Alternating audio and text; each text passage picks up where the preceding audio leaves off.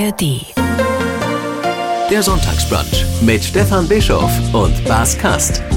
Ein Podcast von MDR Sachsen. Radio hören tut der Seele gut. Deshalb gibt's den MDR Sachsen Sonntagsbrunch in der ARD Audiothek. Und diese Folge wird Ihrer Seele besonders gut tun. Schließlich ist ein Fachmann zu Gast.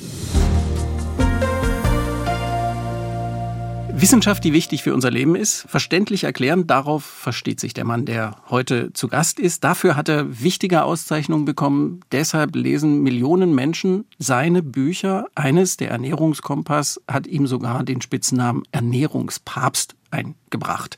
Aber er weiß auch, wie das geht mit der inneren Balance, mit dem Glück, der Zufriedenheit. Darüber hat er gerade geschrieben. Herzlich willkommen, Bas Krast. Ja, danke sehr, Herr Bischof. Hallo.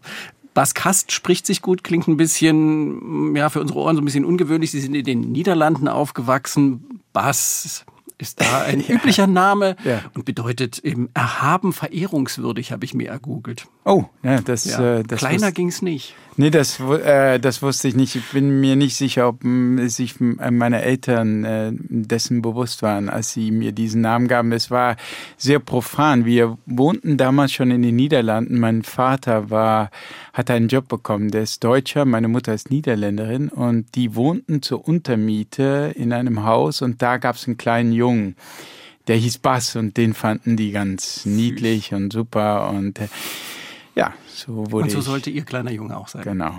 Ja, ja. ja. Was? Gibt es da eigentlich einen Spitznamen dazu? Kann man jetzt, was machen dann Eltern da draus? Wenn man so einen langen Namen hat. Ja, ja, genau. Nee, also die sagen halt oft Bassi. Also meine Schwester sagt Bassi. Bassi, hey Bassi. Und äh, meine Frau sagt das auch. Bassi. Bassi. Schön. Dann haben ja. Sie nicht, nicht viel falsch gemacht. also der ist un ungewöhnlich, dass der Name im Grunde länger wird äh, ja. als ja. Spitzname. Normalerweise wird er dann gekürzt, aber bei mir ist umgekehrt. Sie haben ja nicht nur den Namen aus den Niederlanden, Sie sind da, haben da viele Jahre gelebt, sind da quasi aufgewachsen als Kind und als Jugendlicher. Sie sind zweisprachig aufgewachsen. Ihre Muttersprache ist äh, Niederländisch. Was hat diese Zweispurigkeit, diese Doppelgleisigkeit Ihnen fürs Leben mitgegeben? Ja, ich denke, dass es schon wirklich äh, etwas sehr Hilfreiches und äh, Schönes und Angenehmes ist. Ich denke, das Allerschönste ist, dass du unmittelbar über die Jahre hinweg so mitbekommst, dass es immer zwei Sichtweisen gibt auf irgendetwas, die äh, gleichwertig sein können. Also, dass es nicht nur eine Art und Weise gibt, etwas zu tun und das ist die richtige, sondern es gibt äh, prinzipiell so zwei Möglichkeiten. Und das ist, äh, denke ich, schon wirklich schön, wenn man in zwei Kulturen letztlich äh, groß mhm. wird, äh, wo es in der einen Kultur ganz normal ist, dass man, wenn man rausgeht und irgendwie zur Schule geht oder einkaufen geht, das Fahrrad nimmt. Mhm. Es ist ja auch viel, äh, viel angenehmer dort in Holland Fahrrad zu fahren und selbst bis ich, auf den Wind. Ja, bis auf den Wind und den, den Regen, muss man sagen. Das ist, äh, der ist weniger angenehm. Aber die Fahrradwege sind echt wunderbar. Also ich wohnte ähm, später auch mal in Holland, als ich schon, schon längst äh, wieder auch in Deutschland gewesen war. Später mit meiner Frau sind wir dann hingezogen, lebten ein paar Jahre in einem Ort namens Hauten. Und das ganze Dorf ist so konstruiert, dass es einem äh, Autofahrer richtig schwer gemacht wird, quer durchs Dorf zu fahren. Und man muss immer drumherum fahren. Für einen Radfahrer ist es ganz einfach oder für einen Fußgänger natürlich. Ja. Und, äh, und die Radwege sind super mm, schön, die sind breiter und man hat im Grunde mehr Rechte als Radfahrer, als ein Autofahrer. Und all das führt natürlich dazu, dass ähm, selbst ich, ich bin kein allzu großer Radfahrer, äh, dann trotzdem aufs Rad steigen und äh, ja, das äh, und einfach dieses Erlebnis, dass es zwei Blickwinkel gibt, finde ich ja, finde ich wirklich eine wunderbare Erfahrung eigentlich. Hm. Schreiben Sie Ihre Bücher zuerst in Deutsch? Na ja, also immer. Ich habe, äh, ich habe nie, bin nie in Versuchung gekommen, obwohl Holländisch eigentlich meine Muttersprache ist, weil ich bin so die ersten 14 Jahre in Holland aufgewachsen. Und auch meine Freunde waren natürlich alle. Die Schule war holländisch, meine Freunde. Der einzige deutsche Pol war sozusagen war mein Vater, ja. der abends ab und zu mal da war und äh, also das war nicht so irre viel. Mm, und insofern ähm, ist es ein bisschen merkwürdig, dass ich von Anfang an das Bedürfnis hatte, auf Deutsch zu schreiben, nie, nie auf Holländisch. Mhm. Ich, ich denke, letztlich finde ich die deutsche Sprache schöner, insbesondere als Schriftsprache. Natürlich hat Deutschland auch die größeren Schriftsteller, muss man sagen. Es ist einfach auch das größere Land. Ist ja auch das, das größere Land, ja, klar. Aber ja. es war auch mehr so das Land der Dichter und Denker. Das ist schon eine deutsche Spezialität und es ist schon auch es ist auch einfach eine schöne Sprache. Und äh, ich habe immer sehr gern in dieser Sprache geschrieben und das von Anfang an getan. Und vielleicht war es auch nicht so schlimm. Also natürlich, äh, manchmal macht man einen Fehler in der Grammatik, mache ich bis heute. Und gibt so Wörter, die ich verwechsel. Das kommt bis heute vor. Aber man hat auch eine gewisse künstliche Distanz zur Sprache. Und das heißt, die Sprache selbst ist schon gleich so eine Kunst mhm. etwas Künstliches, wo du die Wörter bewusster noch einsetzt, denke ich, als wenn es wirklich deine Muttersprache ja, wäre. Ja, das beobachte ich bei Menschen, die mit einer anderen Muttersprache aufgewachsen sind und Deutsch schreiben, zum Beispiel bei Sascha Stanisic auch ganz häufig, dass er eine Sprache benutzt, die, die ich so schön finde, die mir sehr schwer fallen würde, sie so zu sprechen und zu schreiben, weil ich einfach so geradeaus das, was bei mir direkt aus dem, ich denke nicht drüber nach. Er denkt immer drüber nach. Sie wahrscheinlich dann eben auch so, wie sie es. Etwas bewusster schon. ja, etwas ja. bewusster mhm. jedenfalls. Und ja, es ist fast, äh, als sei das noch etwas mehr eine Herausforderung und man ist dann, wenn etwas eine Herausforderung ist, ist man ja meist bewusster bei der Tätigkeit. Ähm, sonst ist es ein Automatismus. Ja. Ja. Gibt es Dinge, die sich für Sie leichter in Niederländisch oder leichter in Deutsch ausdrücken? Oder ist das, so wie Sie es beschrieben haben, jetzt ganz klar ein Schwerpunkt beim Deutschen? Ja, das ist ein Schwerpunkt, aber hinzu kommt auch, dass vieles, äh, ich meine, ich äh, beschreibe ja viele Fachsachen, mhm. also Sach Geschichten. So, Englisch ja auch immer noch ganz genau. viel im Kopf haben. Und da ist das Allermeiste, was ich so in der Originalliteratur lese, sind sogenannte Paper, also wissenschaftliche Studien, die allesamt auf Englisch sind. Das heißt, mhm. in vielerlei Hinsicht denke ich häufig so tag, tagsüber, wenn ich mich mit diesen Themen beschäftige, auf Englisch mehr oder weniger. Oder merke, wie ich selber das so auf Englisch notiere oder mit mir selber auf Englisch rede. Das ist einfach, weil diese ganze Fachliteratur Englisch ist. Insofern insofern es ist fast so ein bisschen ein Leben in drei Sprachen fast, wobei das Niederländische noch die, die allergeringste Bedeutung in meinem Alltag hat, weil ich habe zwar noch eine niederländische Schwester und meine holländische Mutter, aber mit denen rede ich ja jetzt nicht jeden Tag ausführlich. Hm. Und mit Ihren Kindern? Sie geben das nicht an Ihre Kinder weiter, die, die ja. Zweisprachigkeit? Nee, ist pur Deutsch. Also wir waren mit denen in Deutschland Deutsch. Äh, ich rede mit meiner Frau Deutsch. Es wäre für mich sehr künstlich gewesen, mhm. sie auf Holländisch zu erziehen. Ich meine, ich hätte mir das vielleicht noch zweimal überlegt, wenn es jetzt Englisch gewesen wäre. Ja, wenn das meine Muttersprache gewesen wäre. Das wäre ja auch noch nützlich. Es soll ja ein paar mehr Leute geben, die Englisch sprechen als Niederländisch. Und dann dachte ich mir, warum soll ich äh, denen sozusagen auf einer künstlichen Art und Weise ah. diese Sprache beibringen, die ja nur nicht so wirklich viele Leute reden. Mhm. Mhm. Ja. ja. klar. Das ist, ist nachvollziehbar. Sie schreiben seit Ihrer Jugend. Zuerst haben Sie Romane geschrieben, schon ganz zeitig. Das war so der Schreibimpuls nach Ihrem Studium der Psychologie und Biologie. Äh, unter anderem haben Sie am MIT, am renommierten MIT in Boston, studiert über Wissenschaftsthemen. Warum wollten oder wollen Sie überhaupt schreiben? Irgendwas vermitteln, Geschichten erzählen? Ja, das ist eine gute Frage, woher diese Leidenschaft kommt, woher das eigene Interesse kommt. Äh, ich denke, ich war von Anfang an in, fasziniert von dem Mediumbuch und äh, also mein Vater hat, äh, also die, die Geschichte geht, dass mein Vater, meine Mutter sich kennengelernt haben am Gardasee und mein Vater saß dort auf einer Mauer. Und das erste Mal, wo meine Mutter ihn sah, da waren die was 16 oder 17, also recht jung. Und meine Mutter war sofort von ihm beeindruckt, weil er dort auf dieser Mauer mit einem dicken Buch saß. Und das, das ist eine schöne Geschichte. Ja, ja, und sie soll auch wahr sein. Und also mein Vater las immer und meine Mutter war davon beeindruckt. Und diese Gene habe ich geerbt natürlich.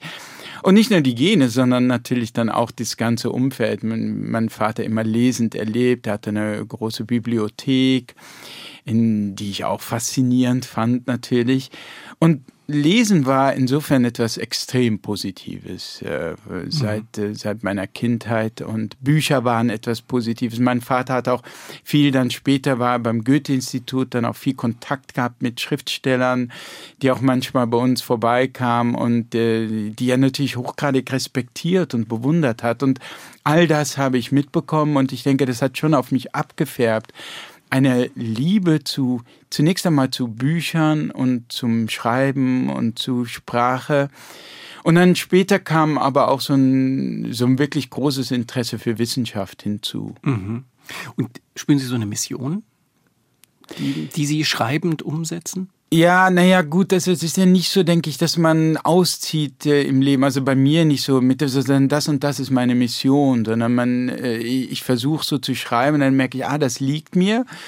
Und dann später selber fallen mir so Muster auf, dass also mein, meine Bücher einen gewissen Charakter haben. Also, dass sie immer oder fast immer versuchen, irgendwie so eine Inspiration äh, rüberzubringen, dass ich offenbar versuche, das Leben anderer Menschen in einem positiven äh, Sinne hoffentlich zu verändern. Ja. Und dass es nicht nur darum geht, zu informieren, sondern auch wirklich zu, ja, zu irgendwie zu inspirieren. Das ist etwas, was ich selber so feststelle, aber es ist nicht so, dass ich sozusagen bewusst ausgezogen bin, um das zu tun, mit dieser bewussten Mission. Mhm. Bass rettet die Welt. Bass macht uns, macht uns das Leben leichter, äh, klüger, glücklicher. Nein, ich denke, es hat mir dann noch damit zu tun, dass ich selber ausziehe und versuche, mich selbst zu inspirieren, wenn man so will. Oder insbesondere dann auch selber einfach sehr beeindruckt bin von der wissenschaftlichen Methode und, mhm. äh, und, und sehr überzeugt davon bin, dass das, was nie, nicht immer nur, nicht nur Wissenschaft, aber dass Wissenschaft ein sehr gutes Fundament für Wissen ist und äh, für, für solides Wissen. Und ein guter Ausgangspunkt auch dann, ähm, um zu gucken, wie kann ich mein Leben in einem positiven Sinne verändern. Sei es jetzt äh, über die Ernährung, über die Bewegung oder wie momentan bei meinem neuen Buch jetzt so zur mentalen Gesundheit. Da fragt man sich ja, wo setze ich jetzt an? Was ist Wahrheit? Ja, wo mhm. finde ich solide, ähm, äh, solide Erkenntnisse, Tipps auch, die wirklich Hand und Fuß haben, die mich nicht auf einen Irrweg äh, führen, sondern wirklich äh, ja letztlich bewiesen haben, dass sie wirksam sind. Mhm. Und da ist eben die Wissenschaft eine gute Quelle, die ich für mein persönliches Leben nutze und ja, mehr oder weniger automatisch fließt das dann auch in meine Arbeit hinein. Mhm. Das ist ja Ihr Alleinstellungsmerkmal, dass Sie sich durch Studien, Studien, Studien fressen, durchwühlen, durchrecherchieren, jahrelang, um die Spreu vom Weizen zu trennen und das dann so zu erzählen, dass es Laien wie ich und Sie alle verstehen können und in ihr Leben integrieren können. Gibt es äh, irgendwie sowas wie Kompass. Sie, der Ernährungskompass, der Kompass für die Seele. So heißen die Bücher, die wichtige Bücher von Ihnen. Gibt es sowas wie einen Kompass für Laien, wenn irgendwie wieder von Studie XYZ die Rede ist, zu unterscheiden, eben glaube ich dem jetzt oder glaube ich dem nicht? Man, man wird ja jeden Tag quasi konfrontiert mit, die Studie X hat das herausgefunden, die Studie Y hat das herausgefunden und dann, ja, was ist richtig, was ist nicht richtig? Wem sollte ich vertrauen? Ja, das ist nach wie vor extrem schwierig, auch für mich. Ähm, und insbesondere, wenn man nicht, nicht tief in diesem Fach und diesem Metier drin ist und dann auch noch, wenn man die Originalstudie nicht vorliegen hat, dann kann man letztlich nur auf gewisse Faustregeln vertrauen. Was wäre so eine Faustregel? Also eine Faustregel wäre, von welchem Journal, also von welchem Magazin kommt diese Studie. Es gibt mhm. äh, Fachjournals, also wissenschaftliche äh, Fachorgane, die publizieren ja diese, mhm. diese Studien. Und da gibt es mehr oder weniger gute. Mhm. Da gibt es auch sogenannte Predatory Journals, also ähm, Fachjournale, die es nicht so ganz genau nehmen mit der wissenschaftlichen Strenge, sondern eher so das Bedürfnis haben, spektakuläre Schlagzeilen zu produzieren. Diese, diese mit denen Journals, wir dann konfrontiert sind? Ja, diese Journals müssen auch, das ist auch ein, Geldgeschäft. Also, mhm. und da muss man sehr vorsichtig dann sein.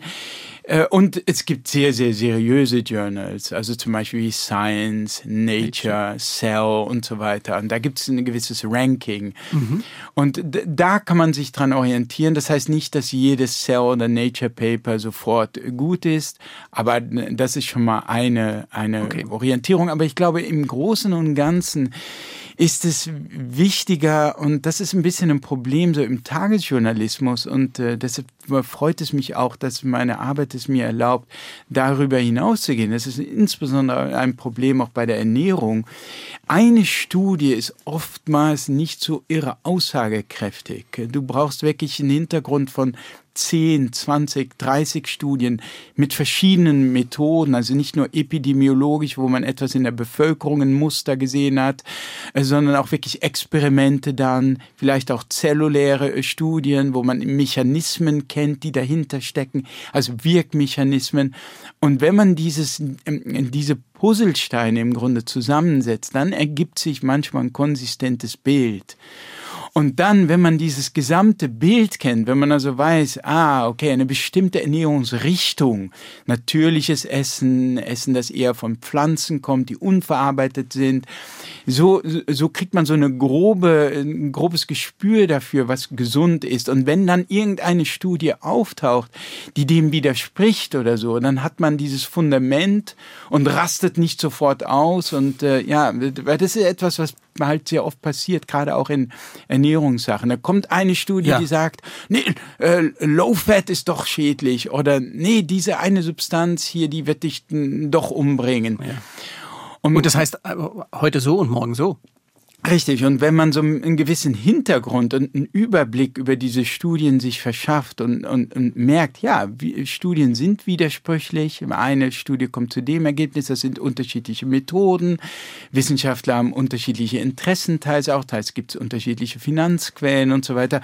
Und wenn man sich so einen Überblick verschafft und merkt, ah, 80, 90 Prozent der Studien gehen aber schon in diese klare Richtung hier, ähm, dann bringt das für mich so eine gewisse Beruhigung und Sicherheit hinein. Also das war schon ein bisschen der Ansatz, zum Beispiel eben besonders beim Ernährungskompass. Mhm. Nicht umsonst recherchieren Sie jahrelang, um zum Beispiel diese, äh, diesen Ernährungskompass zu schreiben und wirklich praktische Tipps. Ja, weil auch da, als ich anfing zu recherchieren beim Ernährungskompass, hatte ich das Gefühl, ich werde jetzt erstmal dümmer oder zumindest uninformierter, weil es natürlich die ganze Zeit hin und her ging. Also einmal war Low Fat das, das Beste, dann Low Carb, dann war es vegan, dann war es, nee, Gluten musste darauf verzichten. Und du bist erstmal schon irre verwirrt. Und das war mhm. natürlich der Zustand auch vieler Menschen. Genau. So ja. ging es vielen. Und das ist auch ein bisschen so dieses Feedback dann später gewesen, wo ich gemerkt habe, das war vielleicht einer dieser Erfolgsfaktoren, dass viele Leute mir geschrieben haben und gesagt haben, hey Bass, das, was du gemacht hast, das wollte ich selber immer schon mal tun. Mir so einen Überblick verschaffen. Aber, Aber wie wer soll ich kann das als Laie machen? Ja, genau. Wer soll sich, wer kann sich hinsetzen, wenn er einen anderen Job hat und sich zwei Jahre hinsetzen und so eine Übersicht sich verschaffen? Mhm. Und das ist, ähm, das, da merke ich dann schon, das ist natürlich schon ein herrliches Privileg äh, meines Jobs, dass ich äh, das tun kann. Mhm. Eigentlich ist es toll, dass Sie nicht Wissenschaftler geworden sind. Sie haben ja Psychologie und Biologie studiert, unter anderem am, am MIT, das habe ich schon gesagt. Im, am Sie MIT habe ich ein Seminar nur gefolgt ah. von einem ähm, künstliche Intelligenz-Pionier namens Marvin Minsky. Ja, künstliche Intelligenz, das ist auch ein schönes, schönes Stichwort. Habe ich ja auch noch irgendwo stehen, weil ich gedacht habe, vielleicht kommen wir noch dazu, auch über künstliche Intelligenz zu reden. Ja. Sie hätten ja auch Wissenschaftler werden können und dann sind Sie natürlich sehr eingeengt. So haben Sie sich eben als äh, Autor, als Journalist die Breite genommen und gucken, was machen denn die Kollegen. War das, war das eine Überlegung für Sie, als Sie nach dem Studium überlegt haben, Bleibe ich bei der Wissenschaft? Gehe ich ins Labor? Mache ich Experimente oder schreibe ich über das, was ja. andere machen und versuche den Überblick äh, zu bringen und anderen zu vermitteln. Ja, das war eine ganz klare Überlegung. Das habe ich natürlich schon sehr schnell gesehen. Ich hatte schon lange, über Jahre hinweg, die, die, das Ziel, eines, eines meiner Berufsziele war, vielleicht so eine wissenschaftliche Wissenschaftler werden, vielleicht Professor werden oder so, wenn das klappt. Das fand ich schon unheimlich faszinierend. Aber ich, ich habe immer diesen Nachteil gesehen, dass du dich dann auf ein Thema festlegen musst und äh, unter Umständen eine, eine ganz kleine, sagen wir, kleine in Anführungsstrichen, aber eine, eine Detailfrage sehr stark vertiefst. Du musst dich ja sehr spezialisieren als Forscher. Mhm. Und das habe ich, äh, das ist, das hat natürlich auch unheimliche Vorteile. Ne? Dann kannst du auch Entdeckungen machen, das sind deine Entdeckungen. Und du bist dann irgendwann wirklich die Koryphäe auf diesem Gebiet. Vielleicht. Und ja, also vielleicht, genau. Und man braucht man, auch sehr dickes Fell, weil es geht oh ja. viele Dinge schief. Und oh ja, ja. Es ja. gehen auch viele Dinge schief und man ja. nicht alles bestätigt sich. Ja, ja, also die, die Frustrationstoleranz für einen Wissenschaftler ist, glaube ich, noch, noch höher. Meine Frau ist ja ähm, jetzt nach Jahren endlich äh, Professorin geworden und das ist dieser Weg dorthin ist sehr, ist, ist, ist schon sehr riskant und, und auch sehr mühsam. Aber gut, wenn einem, wenn einem das liegt, das ist natürlich schon auch eine, eine tolle Laufbahn. Ich finde das mhm. schon, mein, mein, mein bester ältester Freund ist hier Professor für Hirnforschung in Amsterdam und ich, ich bewundere auch diese, diese Arbeit und seine Fähigkeiten. Und ich habe aber gemerkt, dass es so bestimmte Dinge gibt, die, die, die mir wahrscheinlich einfach nicht so liegen. Das ist dieses immer nur ein Thema mhm. oder, oder doch sehr begrenzte Themenbereiche. Manchmal öffnen sich die Themenbereiche dann auch für einen Wissenschaftler und man hat ein paar wenige. Und dann ist es, denke ich, auch, bei mir gab es so einen Moment, wo ich mit meinem eben ältesten Freund damals waren wir Studenten in, in, in den USA und haben da so ein Forschungspraktikum gemacht. Und wir mussten teilweise den Kakerlaken rumstochern und deren Nervenzellen, äh, die, die, die Elektrizität ja. ableiten im Grunde. Und ich ja. merkte, dass dies einfach eine, diese praktische Arbeit, wenn man so zwischen Anführungsstrichen schmutzige Arbeit, dann diese empirische Arbeit, die auch sehr langwierig ist mhm. ähm, und wo auch jede Menge schief geht und dann muss man wieder einen anderen Weg suchen, dass mir das nicht so liegt, dass ich die Themen, die theoretischen äh, Gedanken sehr faszinierend finde, aber diese praktische Arbeit nicht so. Mhm.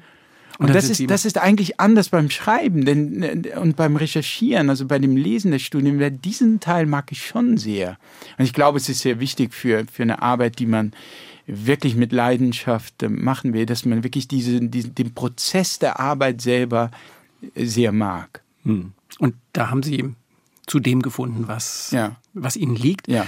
Der Name Ernährungskompass ist jetzt schon mehrfach gefallen. Das ist, glaube ich, auch Ihr erfolgreichstes Buch. Wie hat dieser Erfolg dieses Buches, mit dem Sie, glaube ich, bei ganz vielen Menschen bekannt geworden sind und auch sich verankert haben im Bewusstsein als der, dem man vertrauen kann, wenn es um Ernährungsfragen geht. Wie hat das Ihr eigenes Leben verändert oder beeinflusst? Ja, ich weiß nicht, ob es mein Leben jetzt radikal verändert hat. Es ist natürlich so, dass bis zu diesem Punkt ich schon auch immer so mit Unsicherheit zu kämpfen hatte, auch auf dem Buchmarkt. Also jedes Exposé war im Grunde wieder ein Kampf. Wird es überhaupt äh, entstehen? Wird der Verlag das überhaupt äh, akzeptieren? Werde ich einen Vertrag bekommen? Werde ich mhm. letztlich auch, werde ich Geld verdienen? Weil ich hatte mhm. ja irgendwann auch beim Tagesspiegel, wo ich eine feste Stelle hatte, hier in Berlin, gekündigt und musste dann wirklich vom Schreiben leben. Und äh, das war äh, unsicher. Und das mhm. war auch mit dem Konzept vom Ernährungskompass noch unsicher, weil als ich dieses Exposé schrieb, also ähm, man schreibt, in, wenn man wenn man Bücher schreibt, üblicherweise erst das, was man als Exposé bezeichnet. Das sind so 20 Seiten, so ein bisschen im Ton des Buches, so worüber es geht und äh, was der Verleger für eine Art von, der, der muss schon so ein bisschen schmecken können, mhm. was für eine Art Buch er da bekommt, ähm, ja. mit einer Inhaltsübersicht ja. Auch. Nachvollziehbar. Ja. Genau. Der muss ja eine Entscheidung treffen. Und auf Basis dessen kriegt man dann einen Vertrag oder auch nicht. Und in diesem Fall war es so, als ich mit dem Exposé für den Ernährungskompass zu meinem alten Verlag, damals der S. Fischer Verlag gekommen bin, sagten, sagte meine Lektorin, also lieber Herr Kast, also Sie können dieses Buch vielleicht schreiben, äh, aber wir können es nicht verkaufen. Und, ähm, und das war ein Erlebnis, das ich schon öfters hatte, natürlich auf dem mhm. Buchmarkt. So eine Unsicherheit. Wie geht es weiter mit mir? Kann ich überhaupt, äh, kann ich als Autor überleben?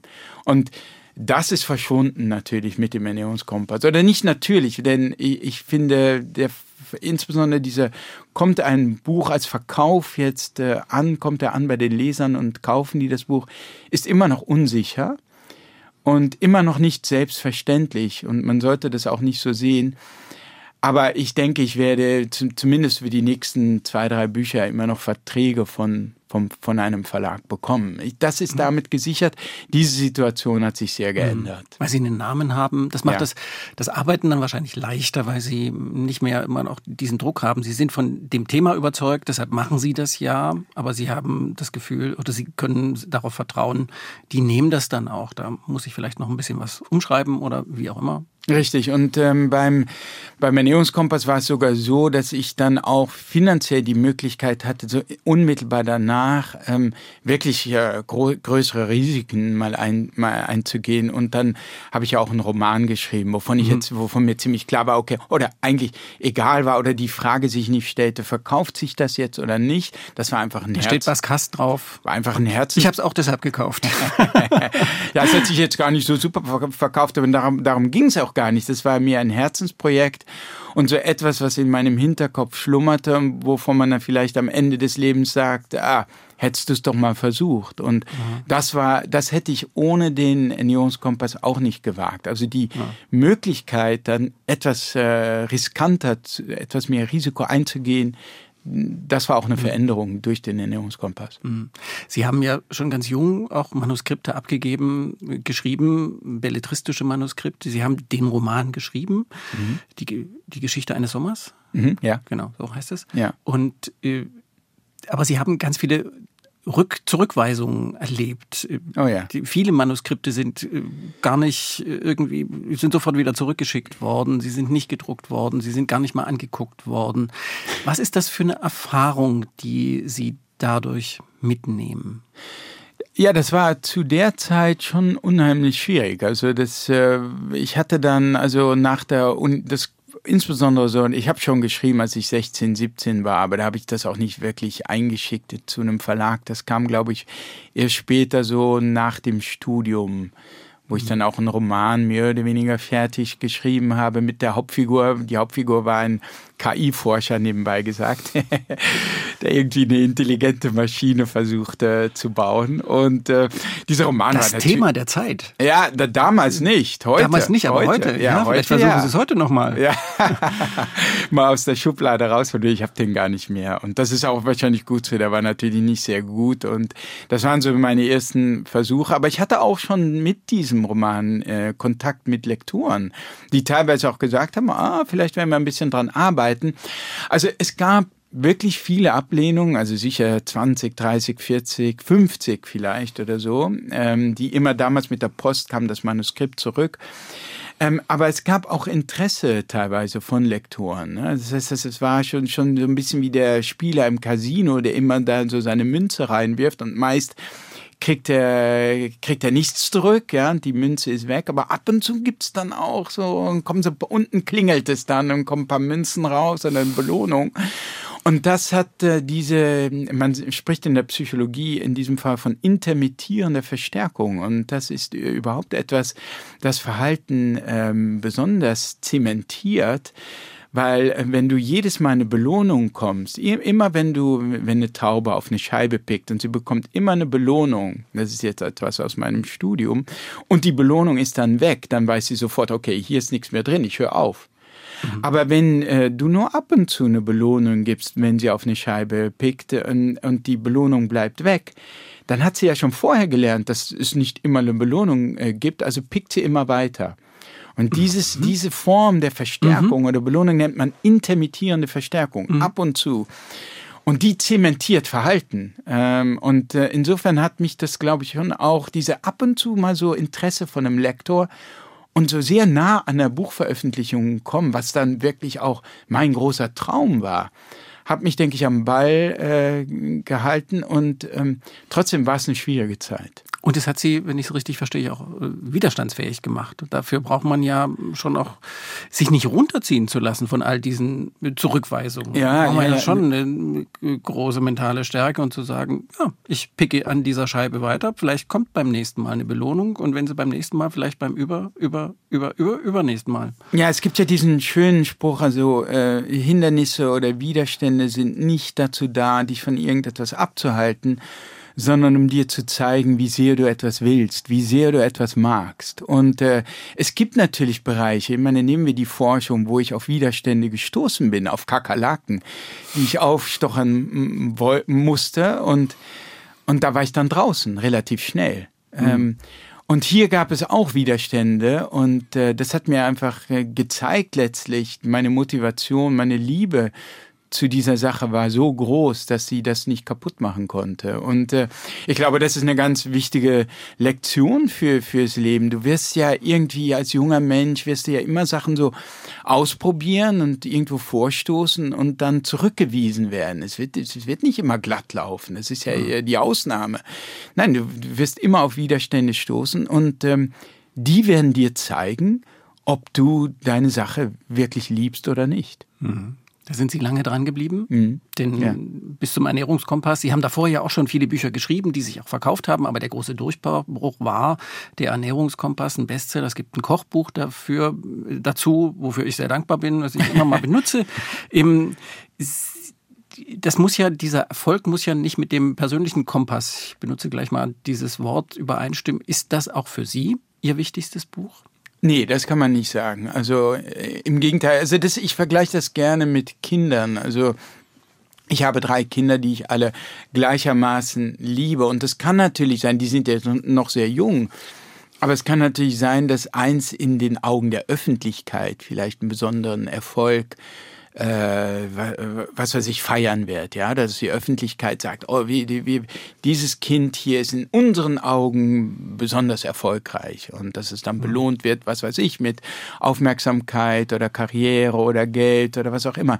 Ich glaube nicht, dass das äh, auch nur irgendetwas an meiner Liebe verändern würde für meine Kinder, die ich so liebe, wie sie sind und die, die unterschiedlich sind und äh, ich finde das fantastisch irgendwie. Und so ähnlich ist das auch bei meinen Büchern letztlich. Ich mag vielleicht, in diesem Fall ist es nicht vielleicht nicht ganz so mit den, mit den Kindern, weil ich vielleicht sagen kann, ah, dieses Buch ist mir persönlich etwas besser gelungen vielleicht als ein anderes oder so. Das, das schon, aber das hat sehr wenig, glaube ich, mit dem, mit dem zu tun, wie es in der Öffentlichkeit aufgenommen wurde. Und zum Beispiel mein jetziges Buch, finde ich, liegt mir sehr viel näher, weil mir die Psyche generell viel näher ist. Ich, Sie haben Psychologie studiert? Ich hab, ja, ich habe Psychologie studiert. Alle meine anderen Bücher handeln im Grunde von psychologischen Themen wie die mhm. Liebe oder Kreativität oder, oder Entscheidungen mhm. oder selbst mein Roman, würde ich sagen, hat etwas sehr Psychologisches oder ja. zumindest so, wenn man so will, lebensphilosophisches, was mich auch fasziniert. Und für mich ist die Psychologie, meine eigene Psyche, die menschliche Psyche einfach das viel tiefere, das, was mich mehr fasziniert.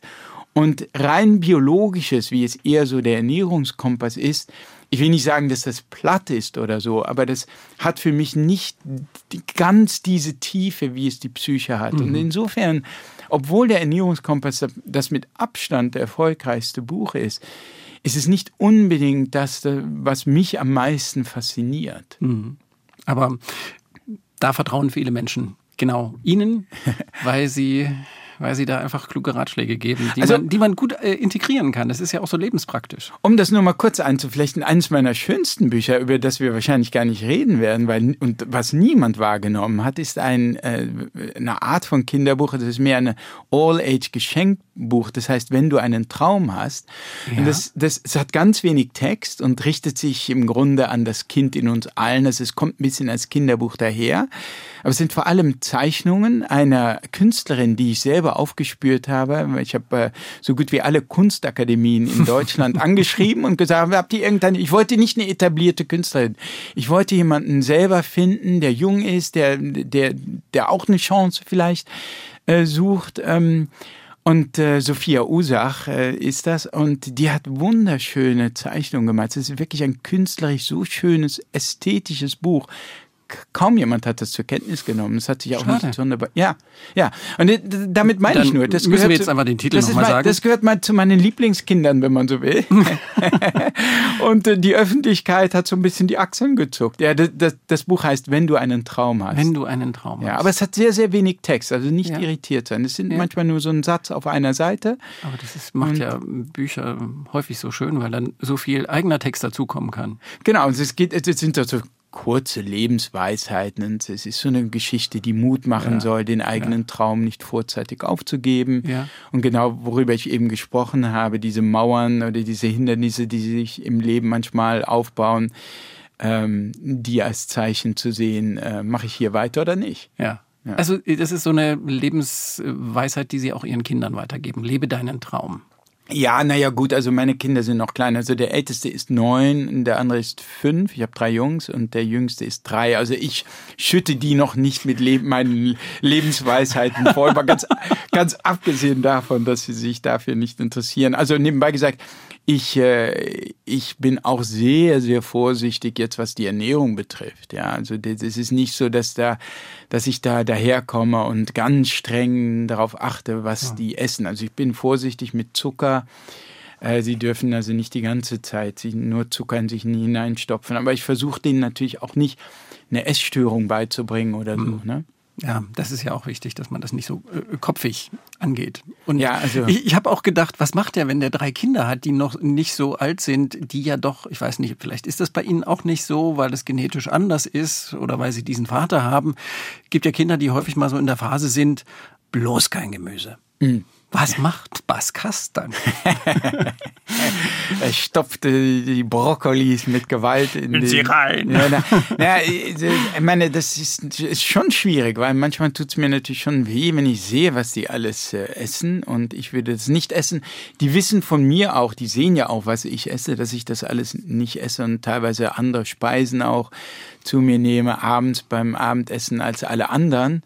Ähm, aber ich versuche ein bisschen entspannt damit umzugehen. Also ich versuche das. Ich meine, das, das Wichtigste ist, glaube ich, was man als Eltern tun kann, wirklich so viel wie möglich einfach gesunde Sachen zu Hause zu haben und äh, und und und ihnen sozusagen ein gewisses Gefühl, wenn, wenn es geht, so beim Kochen zum Beispiel ein bisschen zu beteiligen oder wenn es geht, wenn man einen, einen Garten oder einen Balkon hat, dass man ein bisschen was anpflanzt, dass man sieht, ah, das hier ist echtes Essen, das hier, siehst du das, das ist Nahrung und nicht immer nur das, was hier in 100 Verpackungen aus dem Supermarkt kommt.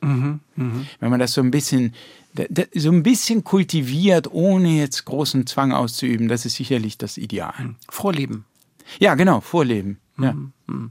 Was, äh, was ist das, was, was Sie dann unterscheidet bei Ihrer Ernährung, wenn Sie das jetzt schon so erzählt haben? Die Kinder essen, weiß ich nicht was. Was essen Sie? Nun, ich esse also, äh, gestern war es Fisch mit Sal nee, Fisch mit, ähm, mit sehr viel Spinat. Es war eine Forelle im Ofen. Und, das wollen die Kinder nicht. Nee. Also ja, also mein Jüngster, das ist auch so seltsam, aber es gibt auch dafür gibt's so Spekulationen, warum das so ist. Das ja, die die habe ich von meiner von meiner Frau gehört, die viele so Kinder und Erziehungspodcasts auch äh, sich anhört. Jedenfalls mein Jüngster, der versucht noch Fisch und alle meine Jünger, als sie noch jung waren, haben Fisch versucht und dann kommt so eine Phase, wo sie plötzlich ganz restriktiv sind. Also wenn irgendwelche Eltern mir jetzt zuhören und dieses beobachten bei ihrem Kind, wenn sie ganz jung waren und alles noch probiert haben, aber dann so vier, fünf werden und fast nichts mehr probieren, dann scheint das also vollkommen normal zu sein. Und was so die evolutionäre Begründung dafür ist, aber das ist natürlich Spekulation, ist, dass die dann, wenn die etwas älter werden, mehr ähm, Raum bekommen, sozusagen zu explorieren. Also wenn, du, wenn, wenn man sich so eine Jäger-Sammler-Gruppe vorstellt, sind die nicht immer mehr nur bei Mama, die alles kontrolliert. Und das heißt, wenn Mama natürlich immer dabei ist und alles kontrolliert, was sie sich in den Mund stopfen, da kann man sicher sein, dass man nicht äh, stirbt und sich keine Vergiftung zuzieht. Aber wenn man selber anfängt zu wandern in den Wald, ja, und dann irgendwie anfängt, Entdeckung macht. Genau, da muss man ein bisschen vorsichtiger sein langsam. Und deshalb wird das immer restriktiver und restriktiver und später äh, wird es dann hoffentlich wieder etwas besser. Na, hoffentlich. Also ich denke auch Gelassenheit vorleben. Jedes Kind ist anders und wird auch so ein bisschen sich das abgucken beim Vater oder bei der Mutter und überhaupt in der, im sozialen Umfeld, was zu ihm passt. Mhm. Und das ist auch ganz richtig so. Also ich, ich denke, es ist, schle es ist nicht, äh, nicht gut, einem Kind etwas aufzwingen zu wollen, irgendwie allzu sehr. Ähm, ich denke, es ist viel wichtiger zu gucken, was in dem Kind drin steckt und ähm, eine Faszination dafür zu haben und, wenn man so will, als Vater oder Mutter behilflich dabei zu sein, dass das hervorkommen kann, was da drin steckt. Mhm. Sie schreiben ja auch immer mit einem ob immer weiß ich nicht, aber viele Bücher mit einem direkten persönlichen Auslöser und geben dadurch ja auch viel von sich selber preis. Und dadurch entsteht natürlich so ein Bild von Bas Kast. Wenn man die Bücher gelesen hat, meint man, äh, diesen Menschen zu kennen weil er eben, eben persönlich schreibt und man einen persönlichen Anlass dafür hat und man das auch spürt in den Büchern, was die Bücher ja auch so nahbar macht, weil man so die andocken kann. Wie finden Sie diesen öffentlichen Baskast? Ja, nun, äh, diese, diese Situation finde ich so ein bisschen ambivalent, weil äh, es ist auch ein bisschen ein Unterschied. Mit dem Ernährungskompass habe ich äh, erzählt, dass ich selber Herzprobleme hatte und dass das mhm. ein Anlass war, meine mhm. Ernährung umzustellen.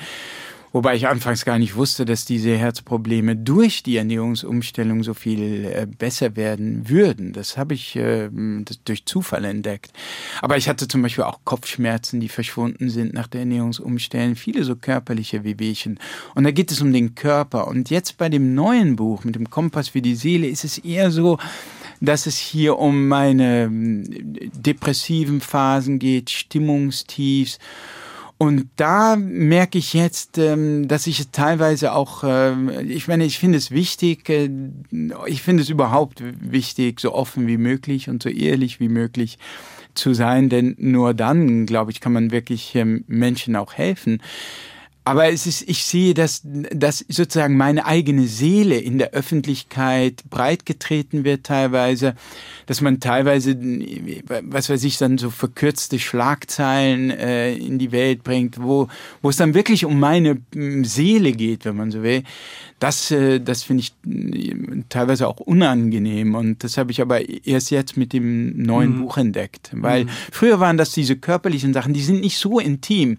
Und dann sind wir wieder bei diesem Thema, dass also die Psyche für mich doch viel faszinierender und tiefer ist, emotionaler ist und ähm, wenn man dann sieht, dass sie in die Öffentlichkeit, so in die Öffentlichkeit, dass dieses Intime so in der Öffentlichkeit dann diskutiert wird und darüber geurteilt wird und das ist, das ist nicht immer angenehm. Mhm, kann ich mir vorstellen. Wie schützen Sie sich vor allzu viel Projektionen ja auch? Ja, naja, ich meine, ich, ich versuche halt so offen wie möglich zu, zu reden, wirklich. Und so wie dieses Gespräch jetzt, da kann ich einfach äh, so reden, wie ich bin. Ich kann die Sachen in einen Kontext stellen. Mhm. Und wenn Sie jetzt sagen, Herr Bababasse, meinst du das wirklich so, dann könnte ich reagieren und äh, eventuell korrigieren, weil ich etwas vielleicht missverständlich sage oder so. Und ich habe ge einfach gemerkt, dass es so Aspekte gibt jetzt, die, die teilweise auch, ähm, wo ich selber überrascht bin, dass hm, teilweise ein bisschen missverstanden wurden, also insbesondere bei dem neuen Buch, was das Thema Psychedelika auch betrifft, mhm. dass es da auch viele Ängste und äh, Sorgen gibt in der Bevölkerung, die ich unterschätzt habe. Und ähm, dass es mir natürlich zum Beispiel um einen verantwortungsvollen Umgang mit diesen Substanzen geht, dass es mhm. sehr wichtig ist, aber dass viele von uns im Kopf haben, wenn sie zum Beispiel MDMA oder Ecstasy hören mhm. oder auch Psychedelika, da die gehen LS sofort die roten Lampen an. Ja, halt sofort dieses, und ich verstehe das auch, und das habe ich äh, am Anfang nicht so gesehen, Droge. Ja. Und ich aber, ich stecke so in dieser Forschung drin, in mhm. den Studien.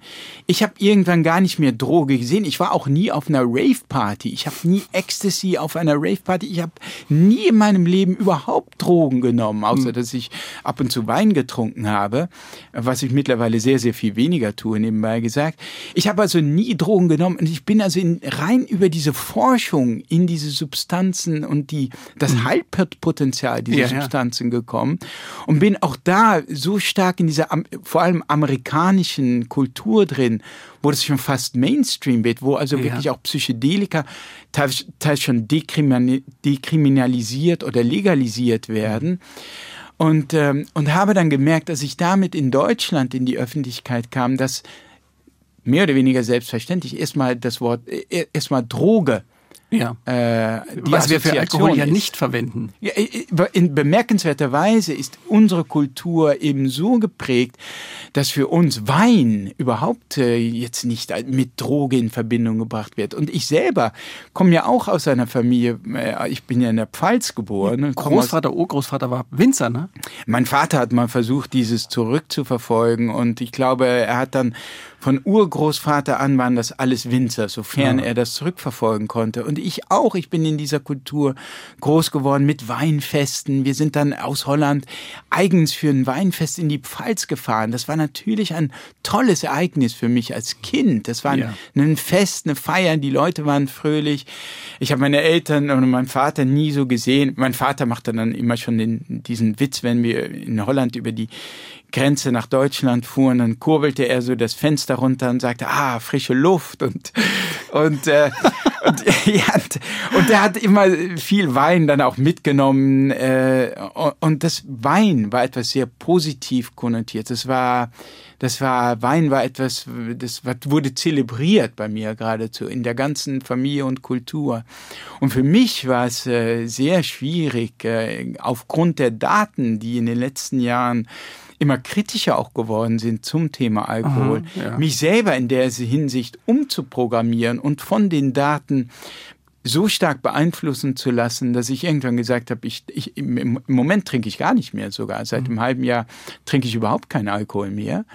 Ähm, weil die Daten so viel äh, kritischer geworden äh, sind und dieses äh, einen Rotwein am am, am Abend äh, sich mehr und mehr als Mythos herausstellt. Also ja. ein, ein, ein, Glas Rotwein ist gesund. Ja, ja, das war ja mal eine ganze Zeit so. Oh ja. Ah, das, das oh ist, nicht, ist nicht nur ein Zellgift, sondern es ist richtig gesund. Genau. Und, und, und, gewisse Daten sprechen immer noch in gewisser Weise für einen, einen sehr, sehr moderaten Alkoholkonsum. Insbesondere so könnte es immer noch einen schützenden Effekt auf Herz-Kreislauf-Erkrankungen haben. Also wirklich so ein ganz, ganz moderater Konsum, sagen wir mal ein bis zwei Gläser an zwei bis drei Tagen die Woche könnte einen äh, positiven Effekt auf Herz-Kreislauf-Erkrankungen haben, das Risiko senken. Aber man muss inzwischen sagen, mit jedem Schluck im Grunde, mit jedem Schluck Alkohol steigt das Krebsrisiko. Mhm.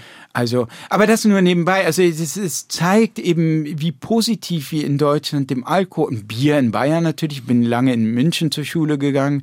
Wie, wie positiv wir dem Bier und dem, insbesondere Bier und Wein gegenüber sind und wie anders wir äh, auf Psychedelika reagieren, die ähm, teilweise wirklich ein Heilpotenzial haben, was man von Alkohol nicht sagen kann mhm.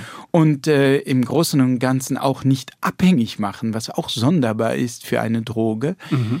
Ähm, insofern ähm, ja, also ich, ich, denke auch, dass sich das Bild nach und nach etwas wandeln wird, aber das braucht Zeit. Mhm.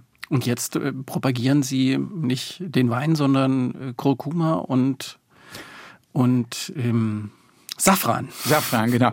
Ja gut, das, äh, das fand ich jetzt einfach frappierend, äh, auch vom Wirkmechanismus her. Also ich fand es erst mal frappierend zu sehen, dass man Kurkumin, Kurkumin ist ja die, diese Substanz, die das, das Polyphenol, das den, die Kurkuma-Wurzel so goldgelb mhm. färbt. Und ja. die kann man auch als Und der Safran ist ja auch so gelb. Genau, ist auch so gelb. Und äh, überhaupt diese farblichen Stoffe sind, äh, sind oft äh, heilsame Stoffe. Auch das Rot der Tomate zum Beispiel, Lycopin und so weiter. Und, aber in diesem Fall hat man gesehen, dass Kurkumin und Safran kuren man gibt nur dieses Gewürz sowohl bei depressiven Menschen, die Depressionen lindern können, teilweise so stark wie ein Antidepressivum. Das fand ich einfach beeindruckend und nicht nur in einer Studie, sondern in mehreren.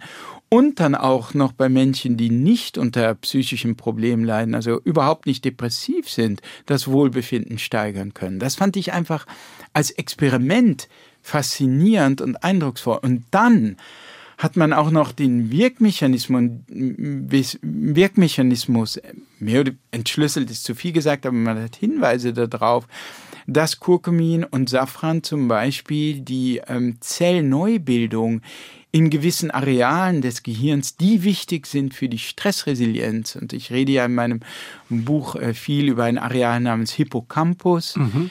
das bei Depressionen geschrumpft ist, das aber auch zum Beispiel durch Bewegung wieder angekurbelt und vergrößert werden kann. Und offenbar haben Kurkumin und Safran auch die Fähigkeit, in diesem Hirnareal wirklich dazu zu führen letztlich, äh, dass neue Zellen nachwachsen. Was auch so ein Mythos ist, dass im erwachsenen Gehirn keine neuen Nervenzellen ja, ja, nachwachsen ja. können.